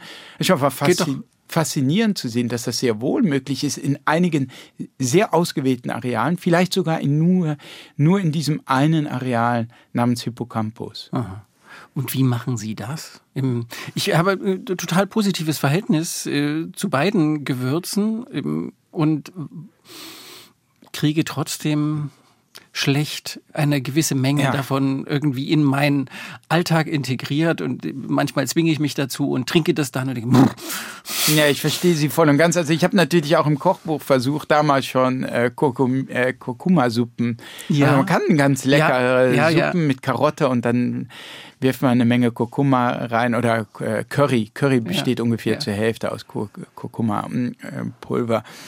Und ja, äh, aber ich habe dann selber auch gemerkt, ich schaffe das nicht. Also ich, ich, ich will gar nicht so viel äh, Kurkuma oder Safranspeisen essen. Mal ist das so eine Safransoße lecker, ja. zum Beispiel auch zum Fisch, nebenbei ja. gesagt. Ja. Aber nicht jeden Tag und nicht in den Mengen. Ne? Und äh, da, da kann man dann aber natürlich auch Kapseln nehmen. Und das mhm. ist genau das, was die Leute ja auch in Experimenten tun. In Experimenten mhm. kriegst du immer Kapseln, weil du dann natürlich eine Kontrollgruppe hast, die auch Kapseln bekommt aber ohne Kurkuma, also mhm. die Placebo-Kontrolle. Ja. ja. ja. Also ich muss nicht den jeden Tag drei Esslöffel nehmen. Muss nicht, äh, geht, wenn man, wenn man das mag, aber das sind so Leute mit Vorliebe für indische Speisen und exotische Speisen. Also Kapseln gehen auch. Kapseln gehen auch. Bas Kast ist zu Gast, Bestsellerautor, Wissenschaftsjournalist, Lebenshelfer. Ja. Lebenshelfer, ist das eine korrekte Beschreibung? Ja gut, also ich meine, es gibt ja immer diese Bezeichnungen, nicht? Man ist Wissenschaftsautor oder Bestsellerautor oder was auch so komisch ist, Erfolgsautor. Sind Sie ja wie auch immer man den Erfolg definiert. Aber und ähm, ja, Lebenshelfer, das höre ich jetzt nicht so oft, aber es ist letztlich schon etwas, wo ich eben merke, dass das in vielen meiner Büchern steckt. Das ist offenbar etwas, das ist, wie, wie gesagt, ich bin nicht ausgezogen zu einem Lebenshelfer zu werden, aber irgendwie steckt das in mir und äh, das kommt natürlich dann in den Büchern rein. Und wie, wie, wie ich denke, dass das wichtigste Motiv dabei ist, dass ich oft versuche, mir selber zu helfen. Also wenn ich äh, Herzprobleme habe, natürlich wäre es die vernünftige Reaktion, wäre dann zum Kardiologen zu gehen. Also, aber meine äh, Reaktion ist ähm, dann erstmal zu gucken, was kann ich selber machen? Mhm. Wie kann ich selber dazu beitragen, dass, man, dass ich meine Gesundheit in den Griff bekomme? Das ist eine bestimmte Einstellung, die ich auch nicht unbedingt für jeden empfehle. Und sie schließt ja auch den Gang zum Arzt nicht aus. Ja. Ich würde das immer empfehlen, zum Arzt zu gehen. Ähm, ich kann nur sagen, bei mir selber ist das so eine Einstellung. Und das ist etwas, das dann auch in die Bücher fließt. Mhm. Kompass für die Seele ist das aktuelle Buch, was Sie geschrieben haben, wo es um Balance, um Lebenszufriedenheit geht, um den, die inneren Stimmen, die man irgendwie, die, die negativen inneren Stimmen, die man irgendwie bewältigen möchte. Wonach haben Sie für dieses Buch ganz konkret gesucht? Welche Antworten auf welche Frage haben Sie gesucht? Ja, letztlich war ja der Ursprung für dieses Buch mein eigenes Stimmungstief. Und die mhm. Frage war irgendwann, was ist da los? Was ist dein Stimmungstief und wie komme ich da raus? Das war die Ursprungsfrage, mhm. mit der ich losgezogen bin. Und das war nicht so eine bewusste Frage, sondern ich habe eigentlich irgendwann so gemerkt, dass ich mich mehr und mehr für so spirituelle Welten zu interessieren begann. Ich meine, es gab eine Zeit, wo ich äh, nicht äh, ohne eine Lektion von, ohne eine Lektion von Eckart Tolle eingeschlafen bin, mhm. den ich äh, selber fantastisch finde. Und äh, ich merkte dann, ich entwickelte ein, zum ersten Mal in meinem Leben so ein nachhaltiges Interesse für Meditation. Ich hatte das vorher schon auch mal ausprobiert mit einer App, aber eher so halbherzig, so ein paar Wochen, da war es wieder verschwunden. Ja, kenne ich. Ja, genau. Und jetzt war es hartnäckiger und ähm, ja, das so fing das an. Und dann merkte ich, ah, okay, ich weiß auch, warum ich das tue. Es ist hier irgendwie fehlt mir was. Irgendwie fühle ich mich nicht, wie ich mich fühlen sollte oder ich habe dieses Tief, ich fühle mich oft traurig, energielos. Mhm. Hier stimmt was nicht in meinem Leben, obwohl eigentlich objektiv alles gut ist. Es ist ja, ja nicht nur, dass ich diesen Erfolg mit dem Ernährungskompass feierte, sondern auch in, mit meiner Beziehung, also bin ich total glücklich mit meiner Frau, mit der ich seit 20 Jahren äh, glücklich zusammen bin und mit meinen drei Kindern. Der ganze Alltag war eigentlich auch sehr schön und ich fragte mich eigentlich, was ist mit dir los? Ja, und warum kann ich das alles nicht alles nicht genießen? Und das war schon sehr irritierend, weil ich natürlich da auch die diese bange Frage im Kopf hatte, wenn ich das, wenn ich mein Leben jetzt nicht genießen kann, ja wann dann? Ah. Ja, und das war, und ich merkte, dass mich das beschäftigte. Und ich merkte, wie gesagt, Meditation wurde wichtiger und wichtiger. Und dann dachte ich mir, ich schreibe ein Buch darüber und habe dann äh, auch so ein Exposé darüber geschrieben, das nur von Spirituell Spiritualität und Meditation und der inneren Stimme und wie man diese durchbrechen kann, handelt. Das habe ich geschickt und bekam daraufhin auch einen Vertrag vom, vom Verlag was auch natürlich einfacher ging jetzt äh, nach dem Ernährungskompass und merkte dann aber im Verlaufe der Recherche, als ich dann also eintauchte, nee, was, aber da gibt es schon auch sehr, sehr profane körperliche Dinge, die du tust, um deine Stimmung äh, mhm. zu bessern, wie zum Beispiel morgendliches Joggen, mhm. was ich sehr oft getan habe und dann noch viel rigoroser getan habe und mittlerweile im Grunde jeden Morgen tue. Eisbaden zum Beispiel, also kaltes Baden. So. Richtig. Also es kam, ich, ich setzte bei der Psyche an und merkte, dass aber die Stimmung und die Seele auch eine stark körperliche Komponente hat, die man beeinflussen kann über Kurkuma und Safran und eine Mittelmeerkost, aber eben zum Beispiel auch über in der Tat Joggen, Bewegung oder eben kalte Duschen, Eisbaden, Saunagänge, und so weiter. Was ist das Prinzip, was dahinter steckt? Dass man äh, zum Beispiel über Saunagänge, über Joggen, über ähm, kaltes, ähm, kaltes Baden oder Duschen die Seele beeinflussen kann? Ja, ich denke, dass da mehrere Sachen eine Rolle spielen. Erstens einmal baut man zum Beispiel durch Joggen Stress unmittelbar ab. Also das ist vollkommen klar. Und man Weil man sich so körperlich fordert. Ja, und äh, hinzu kommt, dass es ja ein Stressor, eine Belastung für den Körper ist. Das heißt, wenn du anfängst zu joggen, geht ja dein Herzschlag, der Puls in die Höhe, der Blutdruck steigt. Das ist also ein, ein Stress. Mhm. Und ähm, was du ähm, dabei letztlich tust, ist, dass du im Grunde deinem Körper und damit vielleicht auch deiner Psyche darin trainierst, mit Stress umzugehen wenn das nächste Mal, also das äh, ist das Leben ist, das dich stresst, also irgendeine doofe Bemerkung deines Chefs oder irgendeine Situation in der Partnerschaft oder so, dann und dann steigt dein Puls, dann kennst du dieses Gefühl schon und das ist auch ein Gefühl, das du vielleicht sogar angenehm findest oder das du in den Griff bekommen hast über das Joggen. Also das ist das eine. Und das gilt auch zum Beispiel für, fürs, fürs Eisbad. Und bei beiden gilt auch, dass wenn du anfängst, also im Englischen sagt man out of your mind into your body. Wenn du anfängst zu joggen, also ich kann das wirklich je, für jedes Mal sagen, wenn ich dann losjogge und ich komme an einer bestimmten Stelle, an einer Bank zum Beispiel, eine Parkbank vorbei, und ich weiß, dass ich nachher am Ende des Laufs wieder da zurückkehre, dann mache ich oft dieses Spielchen mit mir. Bass, du denkst jetzt, dir gehen jetzt so ein paar Sorgen durch den Kopf. Nachher, wenn du wieder bei dieser Bank ankommst, zurückgekehrt bist, werden diese Sorgen verschwunden sein. Du wirst was ganz anderes denken, wenn du überhaupt irgendwas denkst. Und so ist es garantiert, jedes Mal. Also du bekommst wirklich deinen Kopf frei. Und das gilt äh, auch in hohem Maße, noch viel akuterem Maße, zum Beispiel für ein Eisbad. Wenn du also Sorgen hast und wenn dir irgendwelche Sorgen durch den Kopf gehen und du steigst in das kalte Wasser, dann bist du sofort nicht mehr bei den Sorgen, sondern du bist bei der Haut, Ja. die jetzt wie von Weil Nadel alles schreit. Ah, alles. Du bist bei den Knochen, die regelrecht schmerzen. Ja. Und das ist der, gerade weil uns oft so viele Sorgen durch den Kopf gehen und weil wir uns oft so sehr ins Unglück hineindenken, ist das als akute Sache schon sehr, sehr angenehm. Also man muss sich dann, die, die Botschaft ist, man muss sich schon auch, ich apostrophiere, wehtun. Das Spazierengehen hilft nicht. Das Gemütliche. Ja, also das, gut, also nein, das würde ich so nicht sagen. Also ich, es gibt, es spricht vieles dafür, dass allein schon Spaziergänge auch etwas Gutes sind für die Psyche. Aber das ist dann etwas anderer Wirkmechanismus wahrscheinlich, der hier greift. Bei diesen radikaleren Dingen wie Eisbaden, die Schmerzen oder Joggen oder andere Sportarten, Krafttraining, die erstmal schmerzen oder Sauna, die irgendwann unangenehm äh, ist, weil es so heiß wird.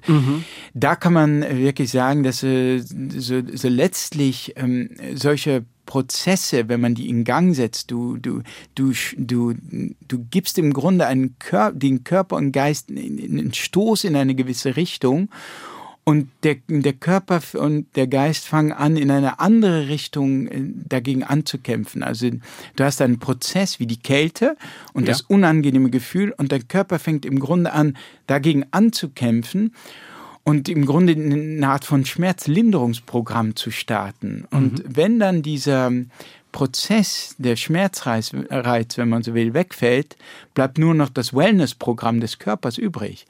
Und so ein bisschen ist es, ist es, ist es schon beim, beim Joggen auch. Du, du, du setzt deinen Körper unter diesen Stress. Wahrscheinlich werden ja auch Endokannabinoide äh, ausgeschüttet, die dann ähm, äh, deine Stimmung beeinflussen. Wenn dieser Schmerzreiz des Joggens wegbleibt, bleibt nur noch das Hoch übrig von den Endokannabinoiden, die ausgeschüttet wurden. Und ähm, also körpereigenes Marihuana, das dann wirklich ausgeschüttet wird und das teilweise für so ein Hoch sorgt. Also das ist bei diesen radikalen Dingen der Fall. Aber auch ein Spaziergang kann dann über andere Wirkmechanismen äh, vermutlich zu, äh, zur besseren Stimmung beitragen. Also erstens mal über Licht, das man tankt, das Ja. sehr wichtig ist für die Stimmung, oder indem man einen Spaziergang in der Natur macht, die Natur selbst, die einen günstigen Einfluss auf die Seele hat. Aber dann auch wieder, man weiß, dass selbst einfache Spaziergänge dreimal die Woche für eine Dreiviertelstunde oder so dazu führen kann, dass dieses besagte Areal, das wichtig ist für die Stressresilienz, der Hippocampus zum Beispiel, aber auch das Stirnhirn, regelrecht eine Auffrischung erfahren und auch im Volumen größer werden können, wenn man das über längere Zeiträume macht. Warum wehrt sich aber unser Körper dann dagegen? Wie, Sie beschreiben Ja. nachvollziehbar, dass das total gut ist, aber erstmal sagt alles in mir, hör auf, Ja, quäl ja. mich nicht, Ja, tu ist- mir nicht weh.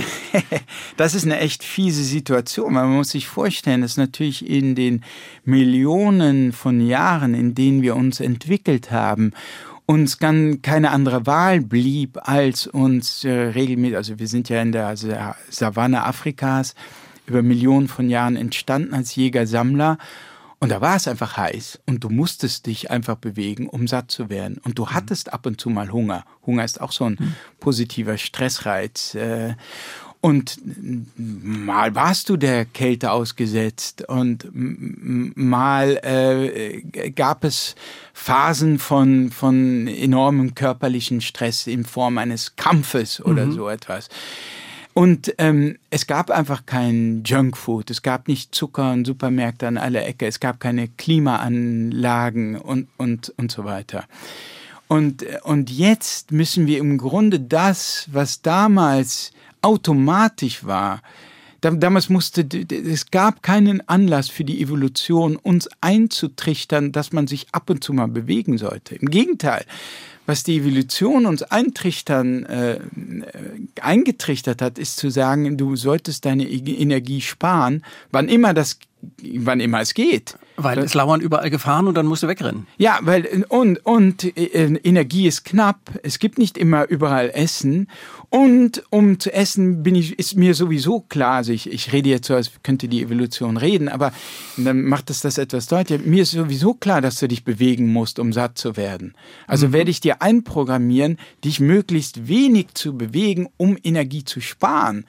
Ja. Also, und weil es eben, weil die Ernährung knapp ist, ähm, weil mir das auch vollkommen klar ist. Und wir haben eine Umwelt geschaffen, wo Ernährung nicht nur nicht knappe ist, sondern im Überfluss ist. Das heißt, plötzlich ist es eine Sache von Selbstdisziplin geworden, was es früher gar nicht äh, gab. Mhm. Das war, war gar nicht erforderlich. Jetzt ist es eine Sache von Selbstdisziplin geworden. All dies zu tun, was früher automatisch war. Also sich zu bewegen, ähm, äh, nicht zu viel äh, zu essen, äh, nicht Junkfood zu essen. Früher gab es gar kein Junkfood. Mhm. Es gab diese Disziplin, musste man gar nicht ja. aufbringen. Oder sich auch mal Hitze oder Kälte auszusetzen, was früher automatisch geschah. Und ähm, und deshalb sind diese Dinge erstmal unangenehm, mhm. In, äh, weil die Evolution uns suggeriert, das ist etwas, was man eigentlich vermeiden sollte, was aber, wie sich zeigt, gerade so in geringen Dosen sehr, sehr gut für uns und unsere Widerstände und das Training unserer mhm. Widerstandsfähigkeit ist. Mhm.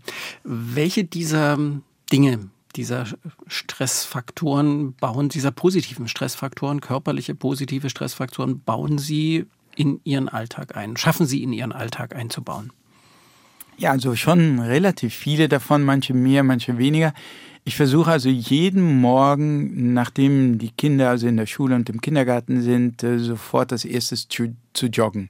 Eine halbe mhm. Stunde durchs Licht womit man im Grunde drei äh, wichtige Faktoren schon auf eine, mit einem Mal äh, zusammen hat, nämlich die Bewegung, das Licht und zumindest äh, war es in der Jahreszeit jetzt so, jetzt wird es allmählich anders.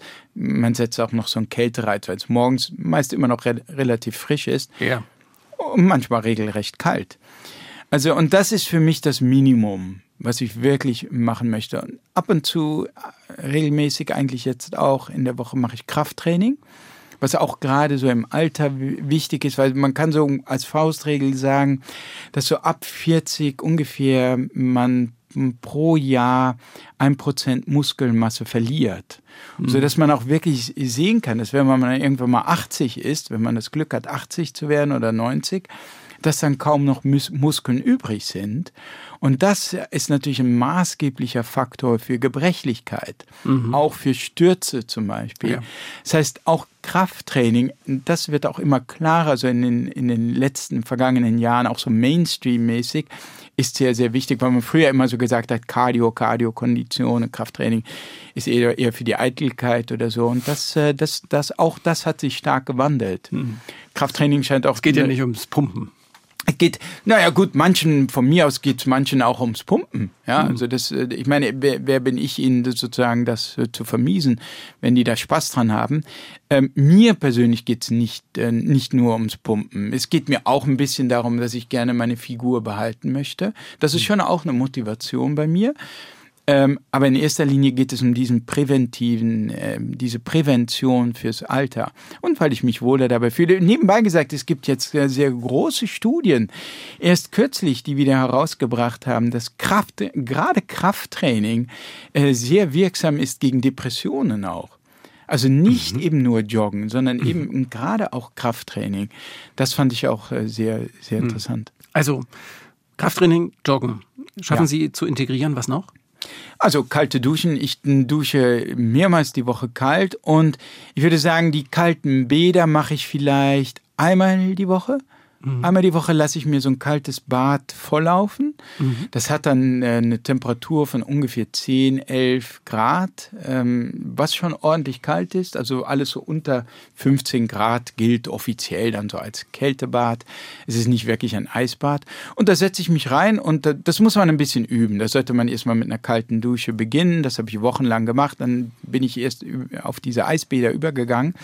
Und da setze ich mich meist so zweieinhalb Minuten rein. Ich habe so einen Song, den ich dann spiele. Ein, einfach ein Lied. Ja, äh, das was, was spielen Sie da? Ja, das ist äh, von, aus diesem Film Top Gun 2, den ich mir angeguckt habe. Ist so ein relativ fröhliches Lied. Ähm, und das heißt, I'm doing it right now. I ain't worried about it right now. Und das ist von, welcher Band ist das? I ain't worried. I ain't worried about it right now. Okay Google Okay. ich. Ja, keine Ahnung. Ähm, äh, ich kann es Ihnen. Aber es hat keine Beziehung ich zu hier, dem Eisbad. Ich habe es hier im Handy. Nee, ja, nun mittlerweile ist dieses Lied konditioniert ja. auf, ähm, auf Kälte bei mir. Aber es ist nicht so wie äh, Staying Alive, Staying Alive bei der Nee, nee, nee, nee, nee. Nein, es, ist eine, es hat eine super gute Stimmung, das hilft, aber das Schönste ist, dass es nur 2,30 lang ist und Ja. dann weiß ich, ich steige aus und dann ähm, warte ich noch ein, dann wärme ich wieder, mich wieder ein bisschen auf, ein oder zwei Songs lang und dann gehe ich noch einmal rein. Und ähm, das ist, das, das mache ich vielleicht einmal die, die Woche, also wenn ich, wenn ich es hinbekomme, muss ich sagen. Und da, ab und zu gehe ich in die Sauna auch, was ich auch herrlich finde. Jetzt, wenn es Sommer wird, wahrscheinlich wieder weniger, aber im Winter insbesondere.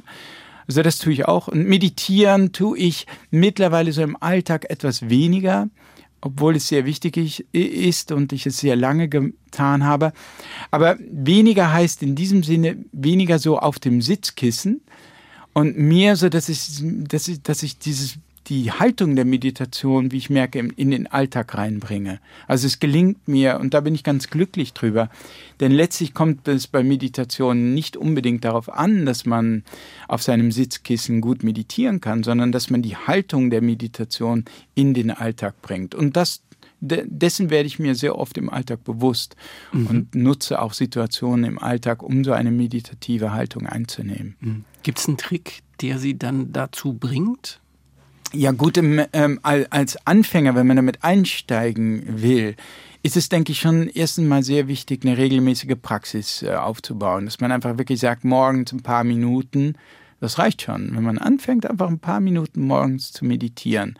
Vielleicht ist es besser, sogar mit einer Minute nur anzufangen, um den Einstieg zu erleichtern, dass man irgendwann vielleicht bei zehn Minuten ist. Und das äh, ist, denke ich, ganz wichtig, um das erstmal so einzuüben.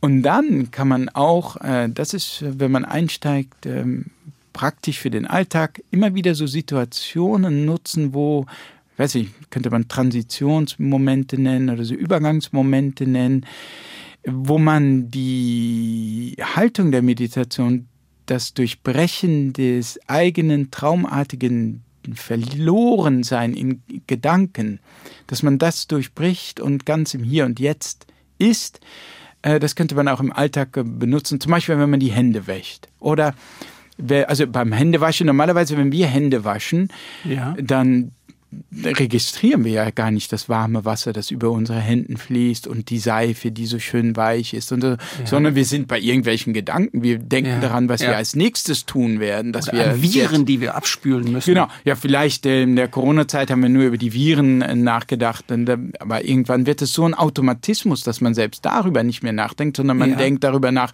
was man sich nachher zu essen macht oder so, oder dass man sich einen Kaffee oder dass man noch einkaufen müsste oder dass man noch eine Mail beantworten müsste und solche Sachen.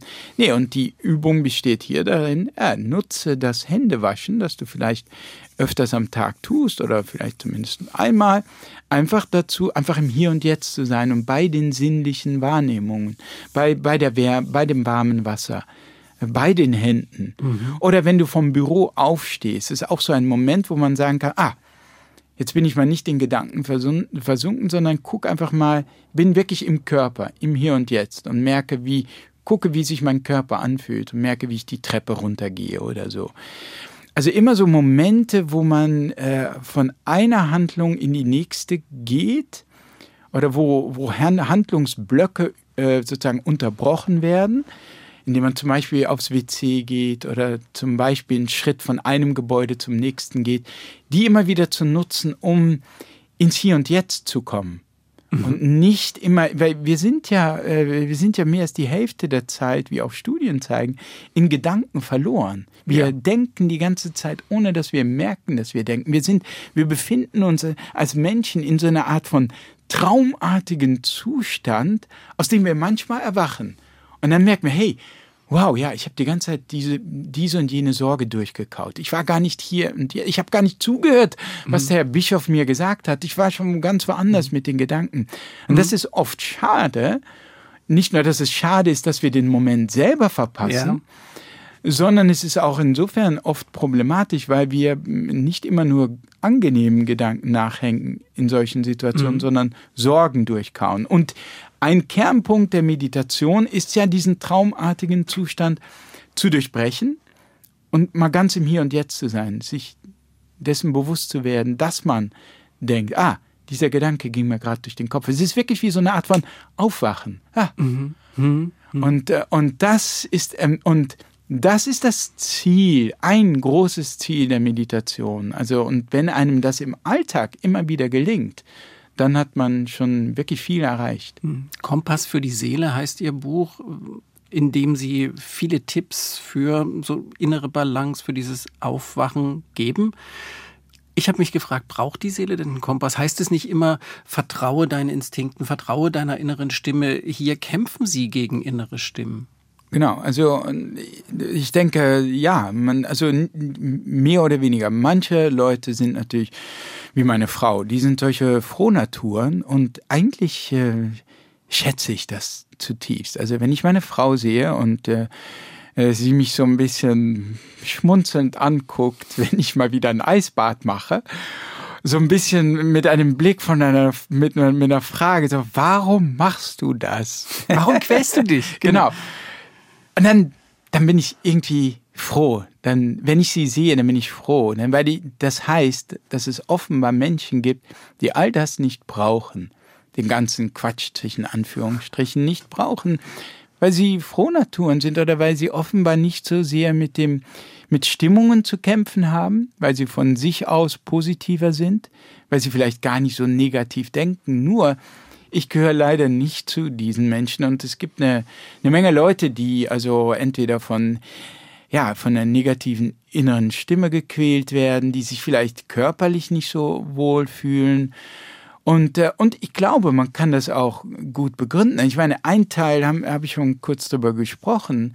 Ich denke, unsere mm, Gesellschaft und unser Lebensstil hat sich so weit äh, entfernt von dem Lebensstil, in dem sich unser Organismus entwickelt hat, dass er uns zwar als sehr normal vorkommt, diese Komfortgesellschaft, wo man nie Hunger hat, wo man sich nie bewegen muss, wo man sogar besonders produktiv ist, wie wir beide jetzt, wenn man die ganze Zeit nur sitzt, wo es überall Fastfood gibt, das, ist ja eine gewisse Normalität für uns geworden, verpacktes Essen.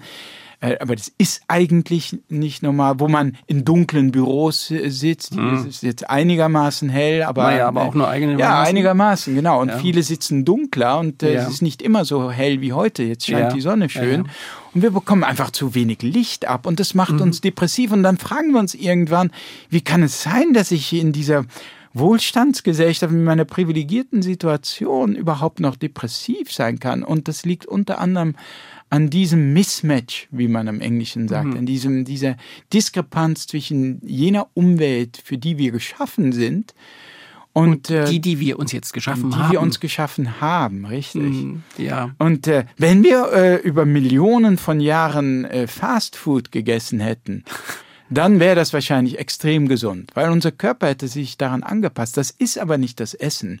Und so müssen wir uns immer so ein bisschen künstlich jetzt mit Disziplin oder äh, irgendwie uns daran erinnern, mhm. äh, äh, dass das eigentlich alles nicht so normal ist, diese Normalität um uns herum. Mhm. Und ich denke, da einige Menschen leiden eben da mehr drunter als andere und da kann es eben helfen, wenn man zumindest zum archaische Elemente in den Alltag einbaut. Wie archaisch leben Sie? Naja, also ich lebe eben nicht archaisch, ich lebe auch in einem komfortabel. Das Haus ist geheizt und äh, ich habe genügend Essen und so weiter. Aber im, im Rahmen äh, dessen versuche ich schon diesen Natur, diese archaischen Elemente einzubauen, durch kalte Duschen, Eisbäder, mhm. durch meinen Saunagang, durch künstliches Jagen, wenn man so will, indem ich joggen gehe und dabei auch Licht tanke und dass ich auch meine Ernährung überwiegend oder fast ausschließlich bei mir, aber das muss gar nicht so radikal sein, von natürlichen, äh, un, unbehandelten äh, Lebensmitteln kommen. Also in erster mhm. Linie Gemüse, Obst, Nüsse, Hülsenfrüchte und nicht irgendwie aus, äh, aus, aus einer Verpackung und wo die Industrie schon fünfmal Hand angelegt hat. Genau. Mhm. Und jetzt kommen wir zu der ganz schwierigen Frage. Das klingt jetzt wahrscheinlich für viele gar nicht überraschend. Das mit dem Eisbad vielleicht, aber auch das kann man sich gut erklären. Und wenn Sie es erklären, kann man es auch noch sofort gut verstehen und fühlen. Wie schaffe ich das? diesen inneren Schweinehund, der ja immer und überall lauert, zu überwinden? Wie mache ich, schaffe ich diesen Punkt aus? Ist mir klar, verstehe ich, ist gesunde Essen klar, Bewegung, alles klar, habe ich schon hundertmal gehört, alles richtig, abgehakt.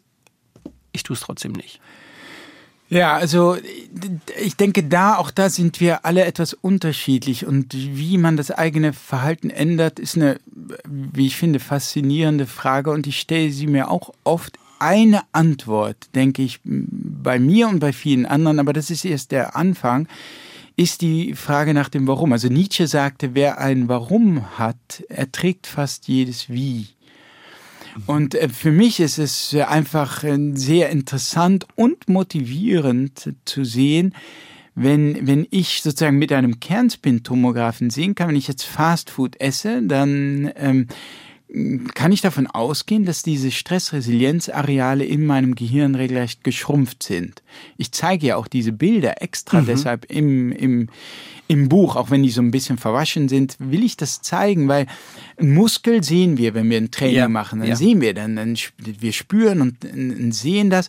Aber diesen äh, Resilienzmuskel, den wir im Gehirn haben, den sehen wir nicht. Wir, nur indirekt erleben wir, dass wir vielleicht nicht so stressresilient ist. Also versuche ich erstmal wenn man so will, das wissenschaftlich zu zeigen, wirklich klar zu machen, was es bedeutet, wenn du dich bewegst, dass du, indem du einfach nur dreimal die Woche spazieren gehst über einen längeren Zeitraum, diesen Stressresilienzmuskel aufbauen kannst in deinem Gehirn, diesen Hippocampus.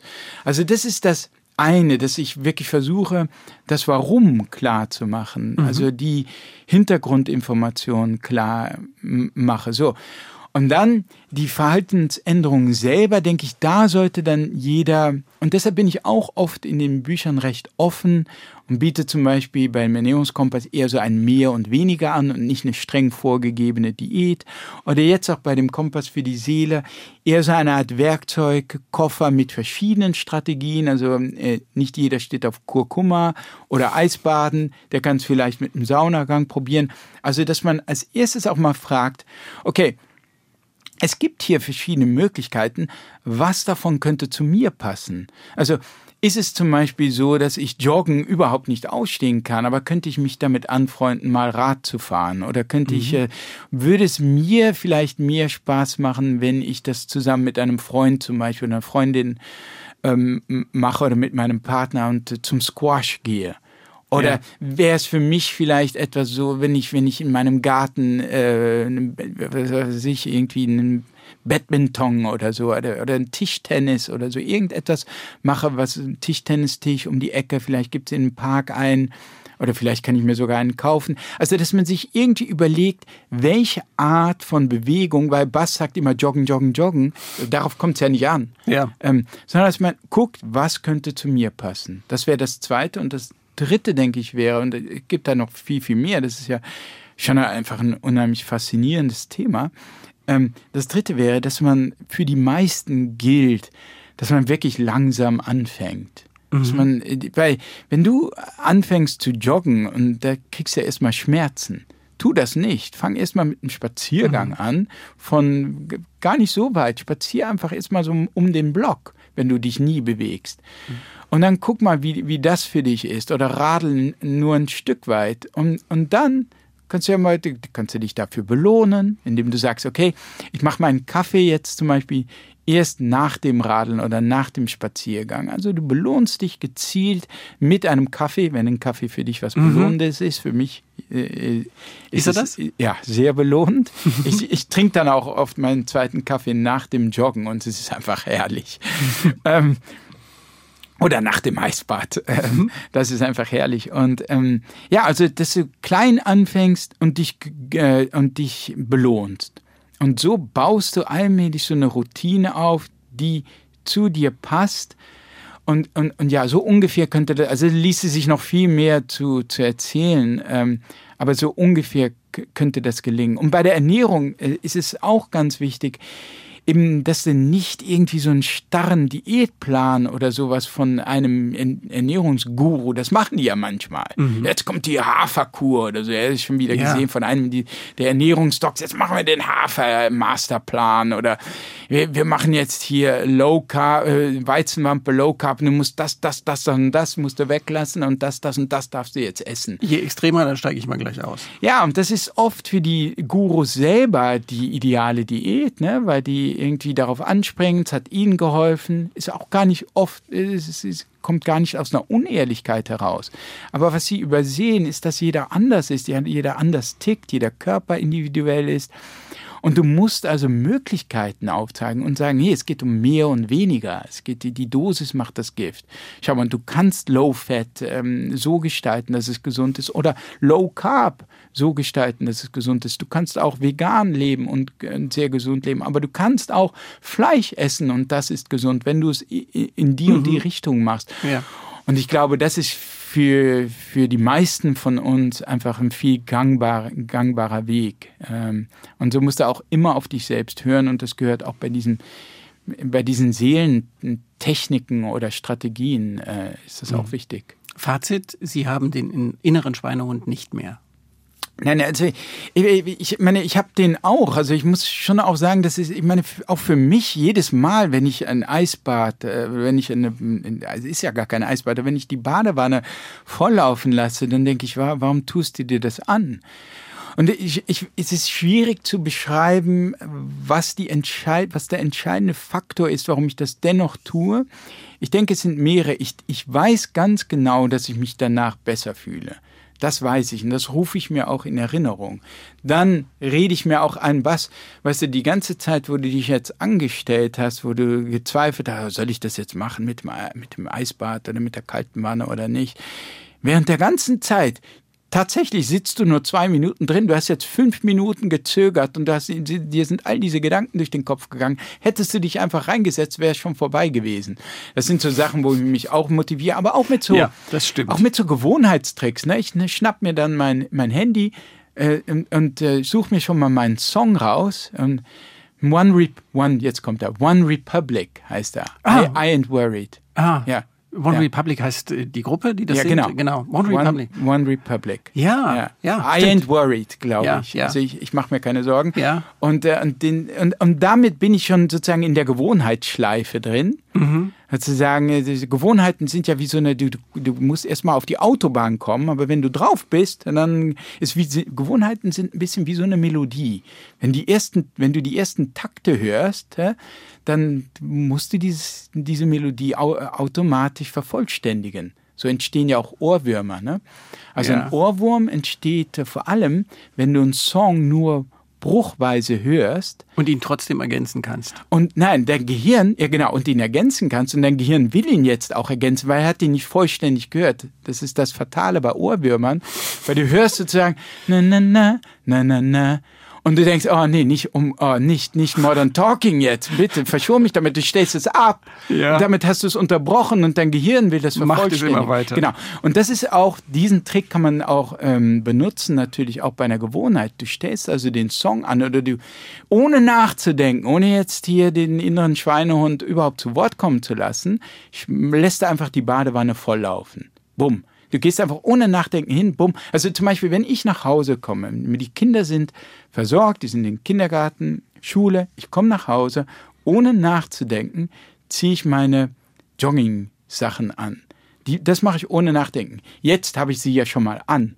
Jetzt, jetzt sozusagen, ich bin schon auf der Autobahn, jetzt fange ich an, Jetzt muss ich natürlich noch joggen, aber das, die, dieser innere Schweine, dieser erste Moment ist überwunden. Ja. Und so kann ich es auch zum Beispiel mit dem kalten Bad machen. Ich mache die Wanne an und wenn ich jetzt schon Wasser volllaufen lasse, bin ich im Grunde schon in der Melodie drin, die jetzt nur noch, zwischen Anführungsstrichen, ja. nur noch vervollständigt werden muss.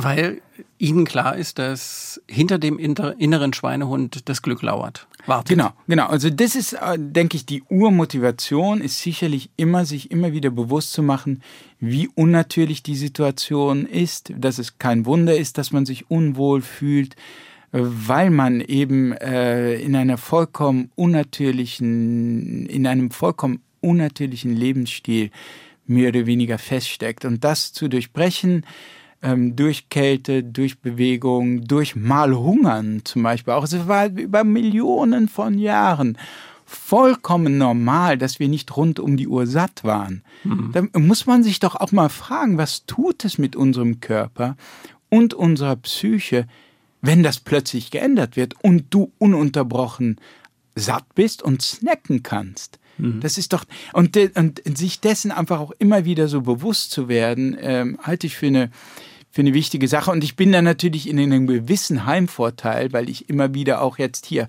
reden wir ja auch wieder darüber und es wird wieder in mein Bewusstsein gerückt.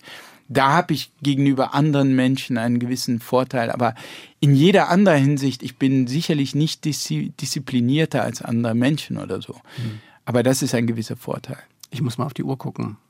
Ja. Letzte Frage, Baskast. Okay. Ähm, Sie haben jetzt einen Kompass für die Seele geschrieben. Sie hatten einen Ernährungskompass geschrieben, mit dem Sie ganz viele Menschen beeinflusst haben in ihrem täglichen Leben. Sie haben über Glück, Kreativität geschrieben, über Entscheidungsfindungen geschrieben, lauter große, wichtige Themen. Was sagt jetzt Ihr innerer Kompass? Was ist das Thema, das Buch, das wir jetzt brauchen? Das Buch, das ich schreiben sollte oder hm? das, was hm? wir brauchen? Ich habe gedacht, das fällt zusammen. Ja, das würde ich nicht äh, behaupten. Aber ich fände diese Thematik, die wir, über die wir zuletzt gesprochen haben, sehr faszinierend, weil mehr und mehr Leute auf mich zukommen, die mir sagen, was du schreibst eben, wie sie es eben auch gemacht haben. Du schreibst über Bewegung, schreibst über Ernährung, über Eisbäder wie soll ich das umsetzen? Und diese Frage finde ich teilweise unheimlich schwierig zu beantworten. Sie ist sehr individuell. Ich glaube, sie ist wissenschaftlich unheimlich faszinierend. Ich meine, was ist Willensstärke? Was ist Disziplin? Was sind die Zutaten einer Gewohnheit? Wie kann man dies? Was ist der Schweinehund? Was ist das? Mhm. Dem nachzugehen, biologisch, psychologisch, fände ich schon mal sehr faszinierend warten wir auf das nächste Buch von Baskast nach dem Seelenkompass, Kompass für die Seele. Vielen Dank. Ja, danke sehr, Herr Bischof.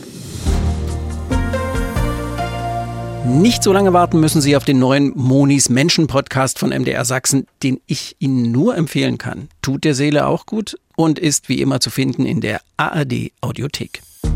Der Sonntagsbrunch, ein Podcast von MDR Sachsen.